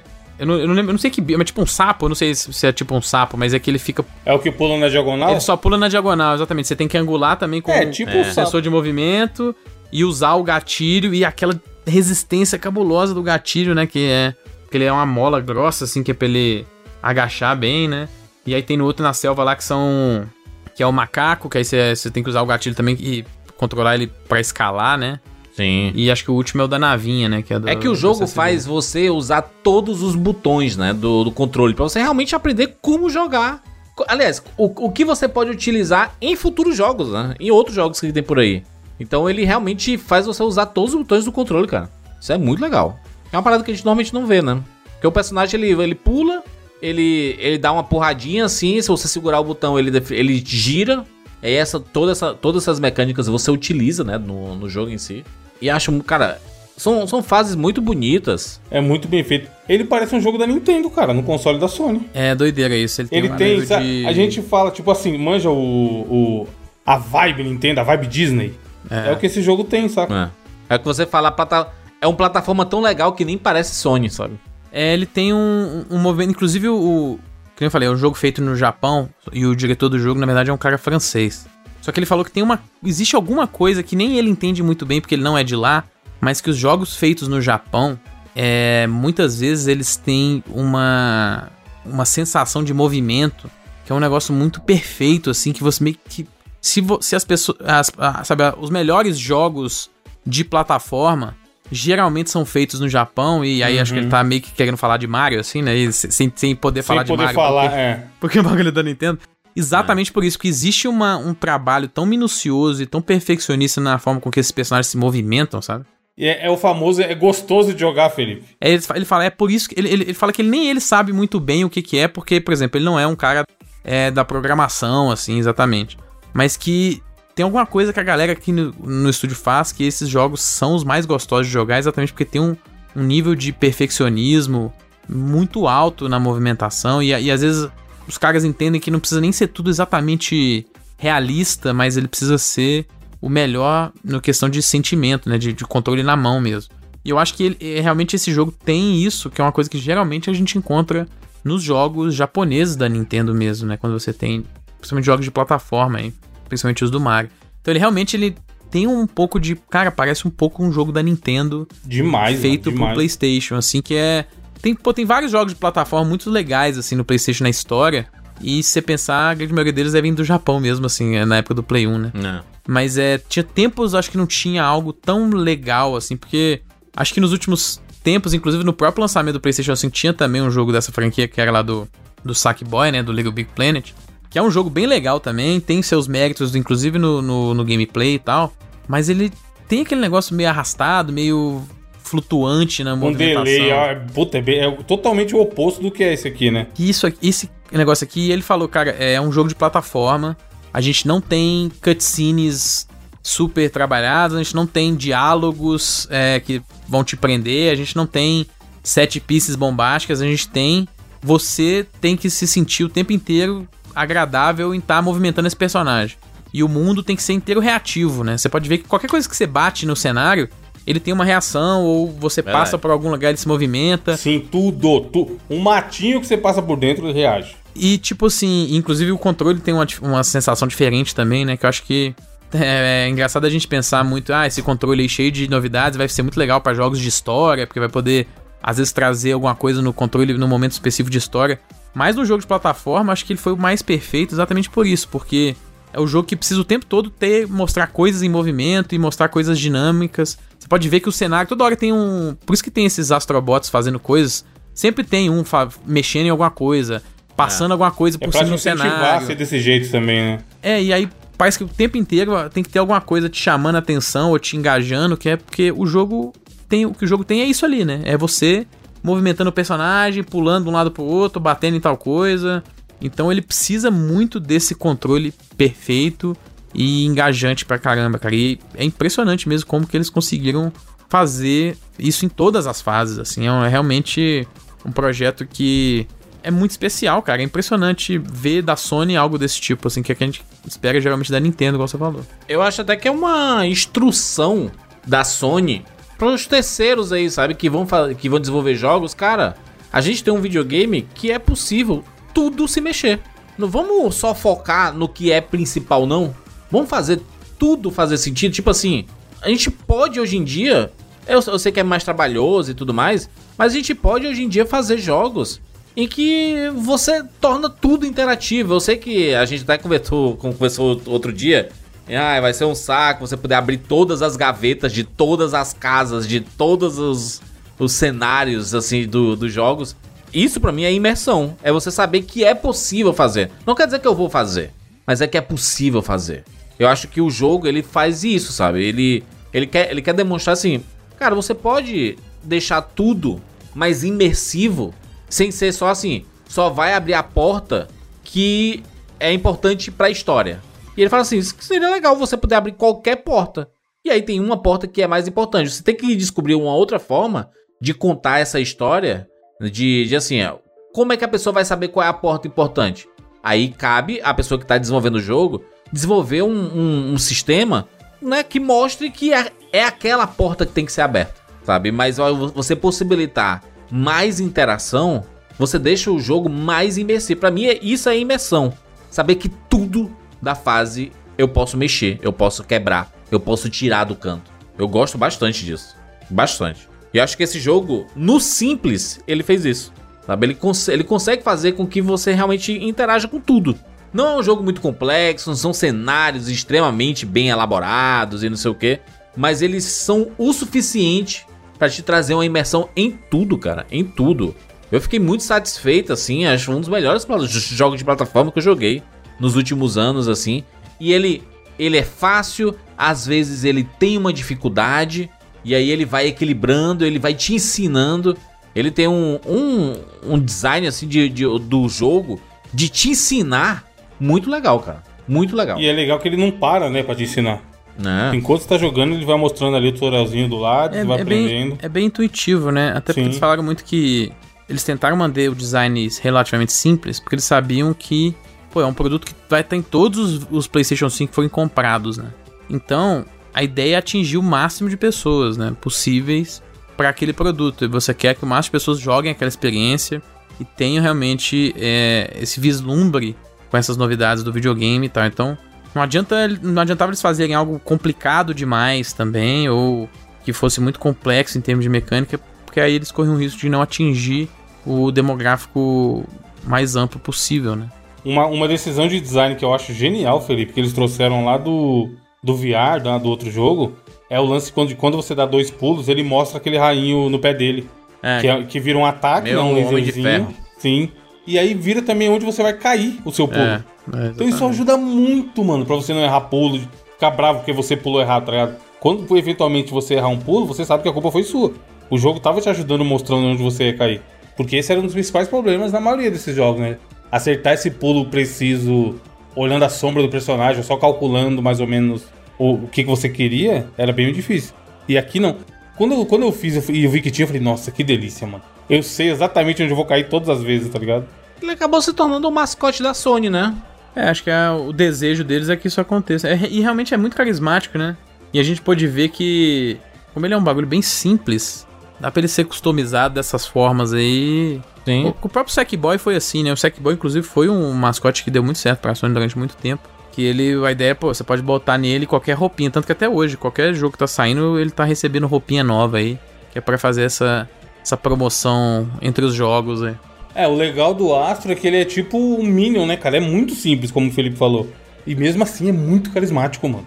Tem, é, a- ele tem até uma vibe Minions mesmo, né? Assim, Total. de- o desenho dos Minions. Cada um faz uma coisa, os trabalhadores lá do ambiente. não sei E o ele quê. tem aquele charme dos dos jogos de plataforma quando você deixa o personagem parado, né? Sim. Ele começa a fazer ah, algumas coisas bonitinhas assim. Aqui ele às vezes ele bota o, o headset do VR na cara e fica jogando. É, na fase que tem chuva, ele começa a botar a mão pra fora assim pra poder sentir a chuva. Inclusive na fase da chuva do nada sai um guarda-chuva da cabeça dele assim. É um tanto de É. detalhe É, bobo, muito, mas é que é, muita, muita animação. faz cara. muita diferença, né, cara? É muito legal. Eu acho que é legal porque foi aquilo que eu disse assim, como demonstrar o que é possível fazer? Enfia tudo aí, rapaz. Devia ser um novo. É que não vai ser, né? Mas devia ser um novo esquema pra indústria, isso, sabe? Lançou um console novo, tem que ter uma parada assim, mano. Na Sony eu não sei o que eles fariam, né? Porque já fez aí. Agora, porra, de novo, imagina um negócio desse pra Nintendo, mano. A gente ia chorar. É que a Nintendo ela usa bastante o Mario pra ser e- esse exemplo, né? Então, mas imagina um Mario que, o Mario que você começa jogando com o Mario do Mario, do Mario Bros. Então, eu, eu acho que o, o Mario Odyssey, ele tem algumas coisas disso pra franquia Mario, assim. Ele tem umas homenagens muito bonitas, assim, pra história do... do do Personagens clássicos e tal. Mario. né? É, e, e Então, mas é Mario, né, mano? acontecimentos Não é e- Nintendo, sabe? Seria foda a gente ter, tipo assim, Pokémon, Zelda, tipo, todas as Metroid. Metroid. Pois é, mas aí você vai usar o jogo. Mario como esse personagem de catalisador Não sei, de tudo. não sei, né? não sei. Aí, aí é quem desenvolve aí. É, eu acho que o que eu quero ver, eu, isso eu também quero ver isso da, da Nintendo, óbvio, né? Você ter. Porque, cara, esse jogo ele é, ele, é, ele é meio que um híbrido de jogo, uma homenagem à história da Sony e um museu realmente da, da história da- do PlayStation dentro dos videogames, né? E é muito emocionante no- você chegar no, no final das fases e ouvir as músicas dos, dos PlayStations clássicos, né? As músicas Sim. de inicialização de cada um. E o chefão final dele é um negócio. É acho que muito não, irado. Acho que não vale a pena dar spoiler, porque é como, é uma- é uma parada que só tem como jogar quem tiver um PlayStation 5, ainda é um negócio meio difícil de acessar, ainda é muito caro, né? É caro que, pra caralho, né? Acho que é, é bom preservar isso. Mas, cara, é um detalhe tão legal assim, que eu acho que realmente mostra o carinho dos caras e o comprometimento de buscar essa história, né? Sabe, entender essa história. Inclusive, eles falaram que muitas das pessoas com que eles conversaram pra poder aprovar coisas no jogo e tal. Por exemplo, eles tipo, foram conversar com um cara lá de. É, responsável pelo. pelo um dos caras responsáveis pelos hardwares da, da Sony e era um cara que tava lá desde o Play 1. Nossa, então, assim. esse cara jogando isso. é esse tipo de papo que os caras tiveram pra poder trazer essas homenagens, né? E eu, eu espero, na verdade, que eles façam, por exemplo, um próximo jogo seja uma. Sabe, às vezes agora o, tema dos mundos não precisa ser mais o console, pode ser os próprios jogos, né? Você ter o mundo Seria irado. do Uncharted, o mundo do God of War, o mundo do, do Parappa, o mundo, entendeu? Crash. É, Do Crash é difícil, eu não sei se eles conseguiram fazer o mundo do, do- da propriedade third party, né? Seria perfeito, né? O mundo de Resident Evil, o mundo de Metal Gear, né? Seria um negócio perfeito. Mas eu não sei se eles conseguiram chegar a esse ponto, mas esse jogo ele meio que abriu na cabeça de muita gente, é de, pô, a gente pode simplesmente criar produtos que referenciam a nossa própria história, né? E atingir as pessoas de uma forma muito forte, né? Às vezes você não, precisa só criar uma história Nova, super né? engajante, é, ou cheia de reviravoltas pra você emocionar e, e engajar o seu público. Você pode usar da parada da nostalgia, que acho que, pô, aqui na 99 a gente sabe muito bem da força dessa parada. Sim. E esse jogo é um baita exemplo disso, né? Pô, dá pra traçar um paralelo com o próprio jogo do 99, né? Porque quando a gente teve a ideia inicial lá atrás, tá, não sei o que, fechou que ia ter, a gente chegou a fazer um brainstormzinho falando, pô, tem que ter referência a comidinhas, tem que ter o seu Roberto, tem que ter não sei o que. E aí o ouvinte que joga o jogo do 99, ele, ele vai lembrando, sabe, da- das coisas que a gente falou lá atrás, 7, 8 anos atrás, e, e ele fala, pô, que legal, eu, eu vivi isso aqui. Mesmo sendo um jeito passivo de viver, ele viveu. E quando a gente tá jogando um jogo e pula e pega um memory card, mano, é muito você se transportar por aquela época, É. mesmo sendo só um artefato, sabe? Não é um item que vai te dar um novo golpe, um Aquela novo telinha, poder. Evandro, aquela telinha azul, quando você não, não tava com nenhum jogo. Pode no- crer, nossa, que tinha pra pôr CD videogame. player, né? É, e aí ele tocava e aí ela aparecia a telinha do memory card e tinha lá os quadradinhos de cada jogo.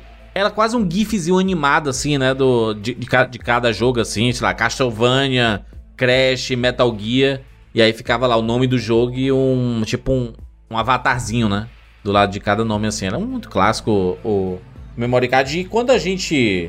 Como a gente passou por essa fase, a gente, né, bate aquela nostalgia de caraca, olha onde chegamos, né? É muita coisa. Tem o Vita, tem muito negócio, mano. E de novo, é gostoso de jogar. Não é assim, ah, e só uma homenagenzinha pra quem teve contato com consoles da Sony. Como um jogo, ele é muito competente, mano. Não, como jogo é um, é um jogo, jogaço. É um jogaço, porque eu lembro que o, o Astros, ele assim, eu tinha a sensação, qu- quando sempre que me falava, joga esse Astros Playroom. Porque você vai entender como funciona o controle, você vai ver as sensações, vai sentir as sensações desse controle. E aí eu fui lá, né, fui jogar, eu disse assim, cara, deve ser o quê? Umas duas fases, sei lá. E eu, porra, um puta jogo completo, cara. Eu achei completaço. Completaço. Realmente é uma boa experiência de como, como E jogo. Não é nem só o negócio do controle, é. Uma das, uma das paradas mais legais é essa ideia do usar o SSD pra carregar as coisas super rápido, né? Quando você tá lá na, na praça, que eles chamam lá da. Praça da CPU, né? Que é o lugar que você assina, acessa todas as fases. Ele abre um portal. Quando você vai chegando perto do por- da, da entrada da fase, assim, ele abre um portal. Cria tipo um efeito de corredor infinito, assim, né? É. E você entra, dois segundos, o seu personagem já passa por esse portal, um efeitozinho já sai na fase. Você pode dar start a qualquer momento ali. Que aí você tem, se você já tiver passado por todas as fases, né? Você pode selecionar qualquer fase do jogo, qualquer seção de fase do jogo.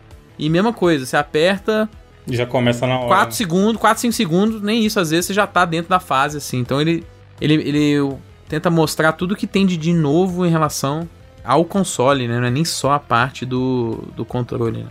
O controle é o principal, mas assim, ele é um, ele é um produto que ele dá um vislumbre realmente do que, que a experiência no PlayStation 5 pode vir a ser no futuro, né? Eu digo que pode vir a ser porque a gente teve poucos jogos assim que fizeram É isso que eu ia falar. Infelizmente, não, coisas, não né? teve muita gente que usou isso bem, né? É, eu Igual o Astros, nem de perto. Não, não, não. Mas, assim, tem uma outra coisa legal em outro jogo aqui e ali, mas não, não é daquele. Nossa, como pegou, sabe? Todo jogo tem coisa legal É. de tecnologia. Eu acho que o- talvez o dos jogos da Sony, assim, o Returnal seja o que Sim. chegue mais perto, essa parte do carregamento, sabe? De você ter portais que mudam. E o Ratchet Clank também, o Hatch né? também um pouco, é. E o controle também, eles têm algumas coisas. Até porque boa parte dos jogos da Sony até agora, principalmente os maiores jogos, saíram pra PlayStation 4 também, né? Sim. Tentar todas as sequências das grandes IPs que a gente teve aí, Horizon, God of War, Spider-Man, todos saíram pra PlayStation 4 também, Gran Turismo, né? todos saíram pra PlayStation 4. Será que eles vão fazer. Essa vai ser a, a parada? Todo lançamento de um jogo, de um videogame novo da Sony vai ter um jogo do Astros assim? Tomara. Então, não sei. É, o, a equipe que trabalhou no Astros Playroom, eles estão já trabalhando no jogo novo, que segundo eles é o jogo mais ambicioso que eles já fizeram, né? Ó. In- Inclusive, o Japan Studio, né, que é o, o estúdio que eles faziam parte, ele fechou em 2021.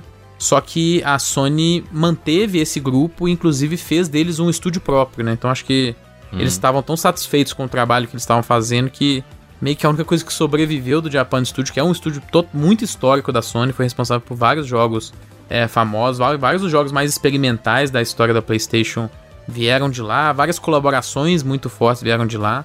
E aí foi um estúdio que foi fechado, infelizmente, mas o que sobreviveu e o que expandiu até nos últimos tempos foi exatamente essa galera do Team Asobi que fez o estúdio do Aço, né? Porque a- a- foi meio que a parte do estúdio que a Sony estava muito satisfeita e queria continuar. Então, esse sucesso deles nos últimos anos aí, desde o VR e agora com esse Asus Playroom, foi com que fez que eles ganhassem uma moral maior, ganhassem um orçamento maior para poder fazer os seus jogos, né? Ganhassem um nome próprio mesmo, né? Então, eles estão fazendo um jogo, eu espero que seja mais um jogo desse tipo, de, um jogo de plataforma, que tenha esses tipos de elementos, principalmente dessas homenagens, né, cara? Porque jogos de plataforma hoje já são um pouco mais raros, né? A gente teve uma ressurgência na plataforma 3D, mas eles já são um pouco mais raros.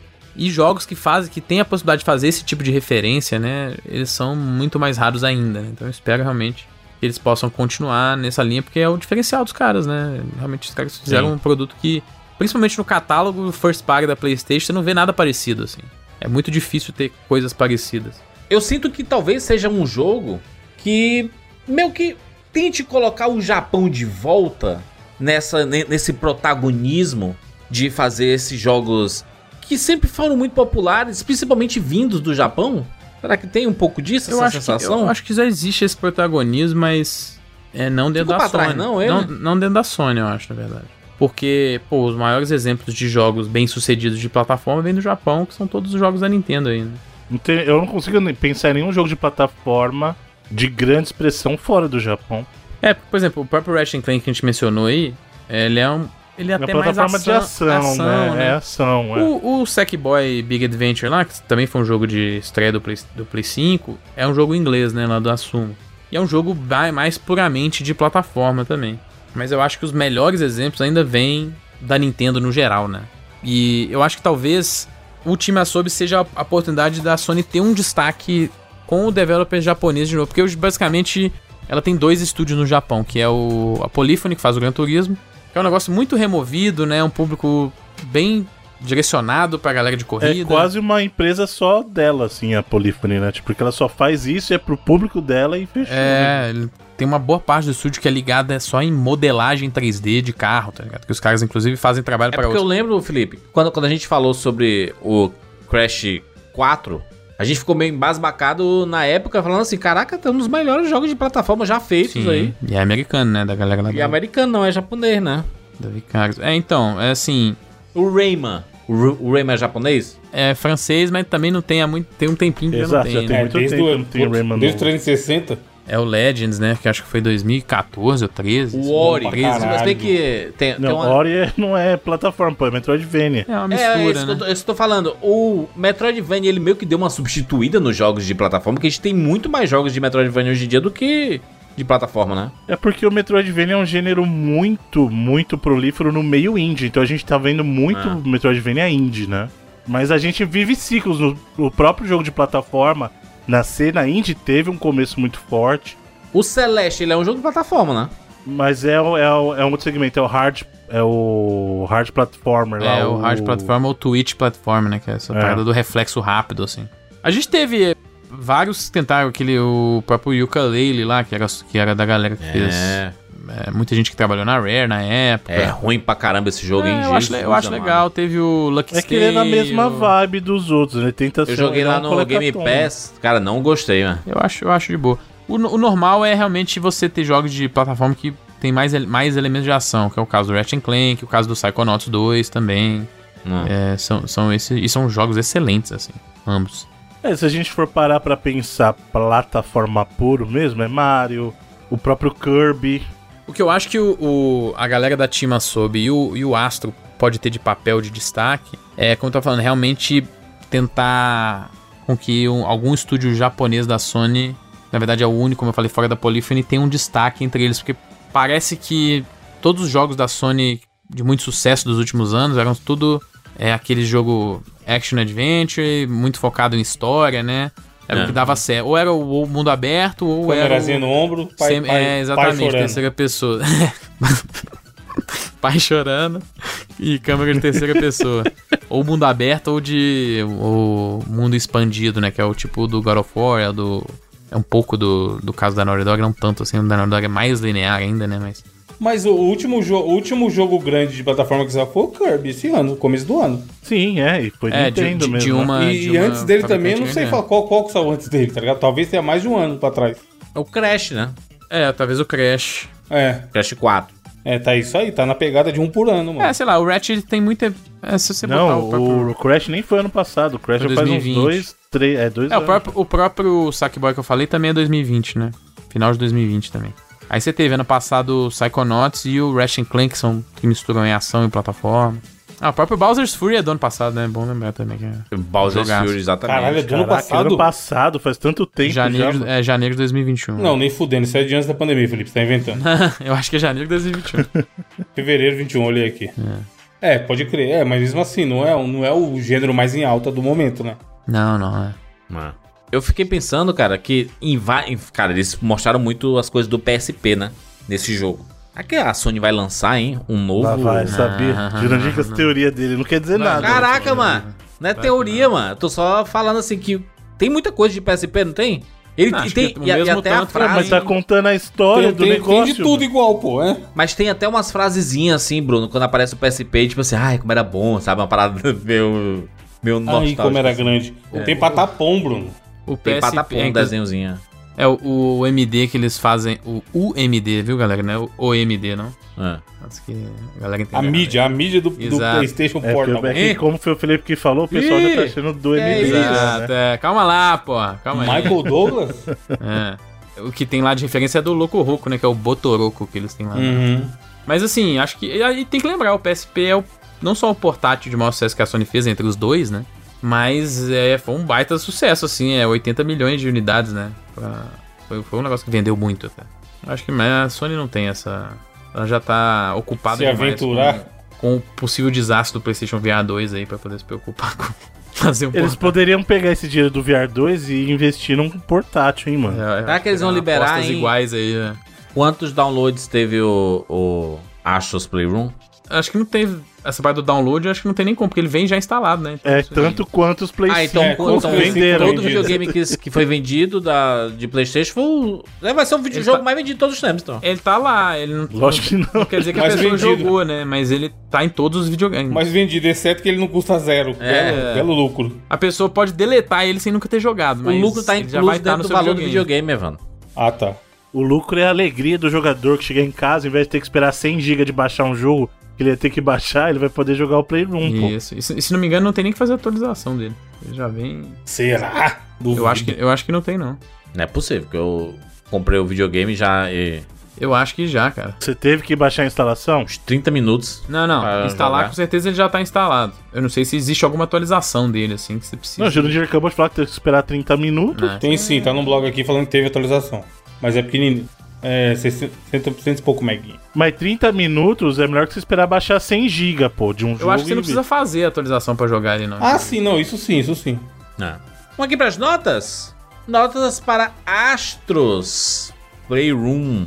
Começando aqui por mim, cara, eu vou dizer o seguinte: eu fui surpreendido, tá? Achei um dos melhores jogos aí de plataforma dos últimos anos. E tem o fator nostalgia que impacta muito. Impacta demais, assim. Talvez se esse jogo não tivesse nada da história da Sony, as brincadeirinhas de recriar os jogos e tudo mais, o impacto fosse menor. Mas aí, né, é, é tirar uma característica que é, não tem como julgar do jogo, o né? negócio que existe, né? É. É.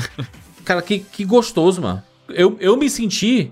Tipo assim, se- o primeiro jogo que eu joguei do, do PlayStation 5 foi o, o Horizon Forbidden West. Se tivesse sido esse daqui, eu falei assim, cara, aquela sensação de tô pronto pra essa nova geração. Sabe, de assim, caraca, como é bom é, jogar PlayStation. Como é bom ter jogado todas as gerações. E, querendo ou não, a Sony e o seu PlayStation fazem parte da, da, da história de cada um que joga videogame, assim, sabe? E da evolução de todas aquelas histórias também. Acho muito legal, cara. Eu me senti muito feliz jogando assim. porque eu tive a sensação de que tudo que tava sendo mostrado ali parecia que tava sendo mostrado pra mim. E eu sei que quando o Felipe tava jogando foi pra ele, quando o Evan tava jogando foi, foi para ele, assim. Cada um com sua particularidade, sabe? Assim, de. Cada um vai se emocionar com alguma outra coisa assim. Eu, quando vi a espada do Cloud no chão, assim, grandona, É muito maneiro. e ele tentando levantar a espada porque é pesada pra caramba, eu, caraca, mas é isso aí, ó. Sabe? Gostei demais, gostei demais. É um, é, realmente é um jogo muito divertido, que vale muito a pena você jogar e é de graça dentro do videogame, né? Então, melhor ainda, né? Eu vou dar 99 vidas. Basta você desembolsar 4, 5 mil reais que ele é de graça. Exatamente. Ou não, Bruno. Apenas isso. Hoje é Black Friday, esqueceu? É, Ô, verdade, isso aí, ó, hein? Aproveita. Eu, vi, eu já vi lá no Promobit essa semana que teve um Play 5 pelo menor valor histórico dele. Mil Olha reais. aí, hein? Não, 3,900. 3,900. 3.800, um negócio assim. Ó. Será que o Promobit, o Promobit vai me ajudar a pegar um Play 5? Olha aí. Ah, Já te ajudou várias vezes. Eu sei que, tá, não, sei que não tá se ajudando. Bruno, hein? o final do ano está Hum. chegando. O nosso podcast Melhores do Ano está chegando. Vai esse ano, vai Todos ser vai ser eles divertido. saíram pro Play, pro Play 4. O Astros não, e aí? Mas ele não é desse Você ano. já deixou Não o é ano ano, passado verdade. defasado, é. Tem um ponto. Tem um ponto. Mas, cara, 99 vidas. Jogaço demais. Demais, demais, demais. Como é bom. Como é bom viver, como é bom jogar videogame. Felipe, Então, cara, é um, é um jogo que, como a gente falou, que é muito especial pelo tipo de respeito e detalhe e homenagem que eles fizeram pra essa história, como eu falei. Às vezes eu nem sabia que tinha nostalgia por algumas coisas que tem aqui. Pô, cara, o nível de detalhismo é tão legal que lá no, no museuzinho, lá no PlayStation Labo, que o Jandir falou que tem, tem os modelos dos, dos videogames todos grandões assim e tal, né? E se você chegar no Play 2, você der um soquinho no símbolo do PlayStation, ele vira, igual o do Play 2 vira, tá ligado? De verdade. Porque você- se você botar o. Muita gente não sabe disso, hein, Felipe? É, exatamente, que o Play 2. Esse tanto lo- é o logo, né? o normal quanto o Slim, é, você pode usar ele em pé ou deitado, né? E aí o logozinho na, é, na bandeja ele vira, né? É, do lado da bandeja, na verdade, né? Ele, ele vira de- pra você posicionar se ele tá em pé ou deitado, né? E, pô, e tem isso no jogo, cara. Se você bater no negócio, ele vira pro lado, assim, que é um negócio besta, só que super icônico e super nostálgico. né? Acho que é um belo exemplo da, do detalhismo que os caras botaram no jogo. Eu não vou dar 99 vezes igual o Jogandir, Ah, não. porque eu acho que existe um jogo além disso aqui pra ser feito, no sentido de, igual eu falei, você manter o Astrobot e continuar homenageando é, a história do PlayStation, dessa vez talvez com os jogos e tal, e criar um jogo ainda maior, um jogo comercial, um jogo que possa utilizar de ainda mais mecânicas e, e de mais oportunidades de gameplay aqui dentro, sabe? Mas eu vou dar, cara, 95 vidas, porque é o que a gente falou, é um jogo que tá incluso em cada videogame que, que for vendido PlayStation 5. Eu espero que a maioria da galera jogue mesmo, porque é uma das melhores formas de você introduzir o pessoal, o, o pessoal para esse novo console, sabe? Como eu falei, não só o controle, que como o Jandir falou, acho que não sei se é só o, o melhor controle que a Sony já fez, acho que é o melhor controle que eu já usei, no sentido de ele ter toda a ergonomia do, do, do ponto que a gente chegou hoje em dia, né? Além de ter essas coisas, novidades. Tem o problema do drift aí que tá presente nos controles mais modernos, que é uma tristeza, né? A gente foi, a gente foi ficando.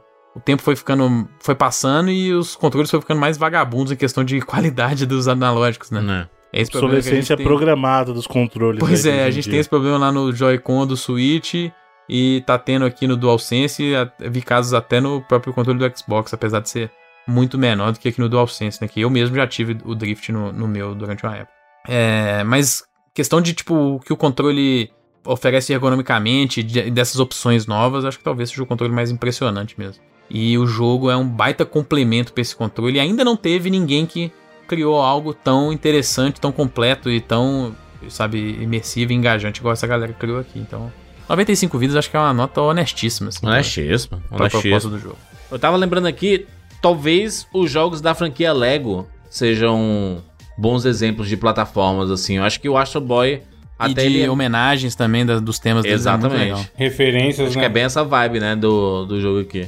Evandrilson, Cara, eu também vou dar 95 vidas, mas não por culpa do jogo, por culpa minha, porque eu acho que ele seria um jogo muito. Ele seria 99 vidas se ele fosse muito. Se ele fosse o dobro do que ele é de tamanho, sabe? Tava pensando aqui qual analogia fazer pra explicar isso, eu cheguei na seguinte analogia. Imagina que você gosta muito, muito, muito de uma banda e você vai e ela faz o show perfeito da sua vida, mas ela não toca a música que você queria. Entendi. A sua música favorita. Pra mim é, isso, é essa sensação, sabe? Tipo, sei lá, você vai no show do Queen, você gosta muito de Bohemian Rhapsody, toca todo sucesso, é um show animal, porque o Queen tem dezenas de músicas boas e não toca justa que você queria, sabe? Eu acho que esse jogo ele é perfeito do começo ao fim do que ele se propõe. É muito surpreendente, né? Você vai esperando uma tech demo de meia horinha, 40 minutos, e é um jogo completo, mas eu acho que ele seria ainda ele seria 99 se ele fosse maior, sabe? É. E é uma carta de amor pra, pra quem jogou videogame, mano. Mesmo que o cara não teve um Play 1, mas ele jogou com amigos, sabe? Na- aqui no Brasil, na época da pirataria, e teve acesso. É muito legal você ver o- as paradinhas, aquele Joy-Con lá que só o Bruno teve de. que parece, parece um vibrador, tá ligado? Ah, tem ele também, tem o memory card, tem. Mano, é, todas as paradas de PlayStation, acessório aparecem. E o final é muito emocionante, é muito legal você falar, pô, vivi, vivi uma história aí, ó, desde o Play 1 até agora no Play 5. Eu joguei isso e o jogo é muito uma carta de amor pros fãs. Então, só porque eu tô com o Felipe, eu acho que eles, eles vão fazer um jogo 99 vidas ainda um dia, mas esse não é ele. É, se você for olhar o único jogo comercial deles, igual eu falei, que é o Astro Bot Rescue Mission, ele tem, tipo, o dobro do tamanho, dando um pouquinho mais, assim, é. Então é. Eu acho que eles. Cara, eles fazendo realmente. E acho que, ele- que é o, aparentemente o que eles estão fazendo já aí há pelo menos dois anos, né? É exatamente algo. Eu espero que seja algo que construa em cima aí pra gente ter é, mais uma grande aventura do Astro aí nos videogames. Tudo bem. Bruno! Bruno jogou, né, Bruno? Nota quântico. Não joguei, mas é o que eu falei, quando vocês vão quando tratarem de jogos que eu ainda não joguei, eu vou dar minha nota de acordo com a vontade que eu fiquei Gostei. de jogar o, O jogo Bruno- Mano, eu cravo aqui. O Bruno é o cara que vai chorar jogando essa porra aí. vai chorar bonito, bonito. Pode ser, quando eu comprar o meu Play Sonista. 5 lá da Promobit, eu vou, vou chorar, vou jogar e vou chorar. Tem referência pra, pros jogos que você gosta? Vai, né? então, é Rain, isso que eu tô falando. O que mais que você gosta? É, Little Big Planet. O Eu amo Little Big Planet, mas eu amo o formato clássico. é. que mais que você gosta aí que eu não sei? Final Fantasy é, VII. de Playstation. É, tem também. É um fanfarrão esse Jurandir. Loco Roco, Patapom. Roco, aí sim, Patapom. Tem o Patinho de Borracha do Play 2 da Tech Sucesso Dance. verdade. demais, mano. Mano, é muita coisa, é muita coisa. Aliás, um dos melhores jogos do Play 3, o Super Rubadub, hein? E quando você pega o, o CDzinho, a- o CDzinho com a cor preta, aí depois você pega um com azul, aí ele fala assim, ah, agora é azul. Mano, tem Infamous, tem. Bruno, é, é muito. Muita coisa, muita coisa mesmo. Jogarei, jogarei. Assim que eu pegar um Play 5, eu jogarei. Sim, Bruno, com a nota... Mas, assim, com base na experiência que vocês contaram, é um jogo que todo mundo fala bem. Toda vez que ah, eu fui acompanhando, né, cada um de vocês pegando o Play 5 um a um e sempre falando a mesma coisa. O Edu também, nosso editor querido aí, também pegou e falou a mesma coisa do jogo do Astrobot, cara. A mesma coisa, de que é uma grande homenagem a toda a história da Sony. É, um grande, é uma grande demonstração do potencial que o DualSense tem como controle. E não só isso, ele é um jogo muito bom de plataforma por si só, com seus méritos Sim. né? E isso é muito importante. Eu, eu, eu sinto falta, assim, de jogos de plataforma 3D. É bom saber que a gente tem um representante que vem junto com o console. Já é uma coisa muito positiva. Com base em tudo que vocês trouxeram de experiência e todas as recomendações que eu ouvi, eu vou dizer que minha vontade de jogar é 95 vidas. Aí, bem, tá aí. Notas... Nota quântica. Ah, um negócio que a gente nem comentou, cara. A trilha sonora desse jogo é inacreditável de Muito boa, cara. boa. É Nintendo sonora. também, né, mano? É muito vibe Porra. Nintendo. Acho que é o Kenny Young, que é o cara que fez o. A, a trilha sonora, que é o cara que fez do. Do Astrobot Rescue Mission também. Cara, tem uma música que é cantada. Boa pra Que é caralho. so- que é sobre a fase É GPU. muito legal, hein, mano? Cara, é muito legal a música. É uma música sobre uma GPU de um videogame e ela é incrível, assim. É um negócio inacreditável. Excelente! Falamos aí sobre Astros Play 1. Você jogou? Você gostou? Deixa aí seu comentário no 99vidas.com.br. A gente sabe que é um jogo específico pra turma que tem PlayStation 5, mas tem um belo long play aí que você pode assistir. Puta, mas não é a mesma como coisa, o mano. tudo. Esse é o Não é tipo de mesma jogo que tem coisa. que pegar o controle na mão e jogar. Porque a ideia é realmente vender as, as características técnicas, né? E você jogando é diferente, né? Sim. Mas dá pra ter uma, uma, uma sensação do que, do que é o jogo. E vale muito a pena. Acho que é um- uma dica boa aí. Quem está ansioso pra entrar na nova geração e ainda não entrou e está esperando os preços baratearem e tudo mais. Esse, esse podcast, inclusive, sai na Black Friday, né? Pode ser a hora. Então é, é uma dica boa. E corre, né? E corre, porque se aparecer promoção, vai acabar voando. Vai acabar voando. Então fica a dica aí. Excelente! Segue a gente no arroba 99 vezes lá no Twitter. E segue no arroba 99vidas podcast lá no Instagram. É isso, nos encontramos na próxima semana. Tchau. Game over.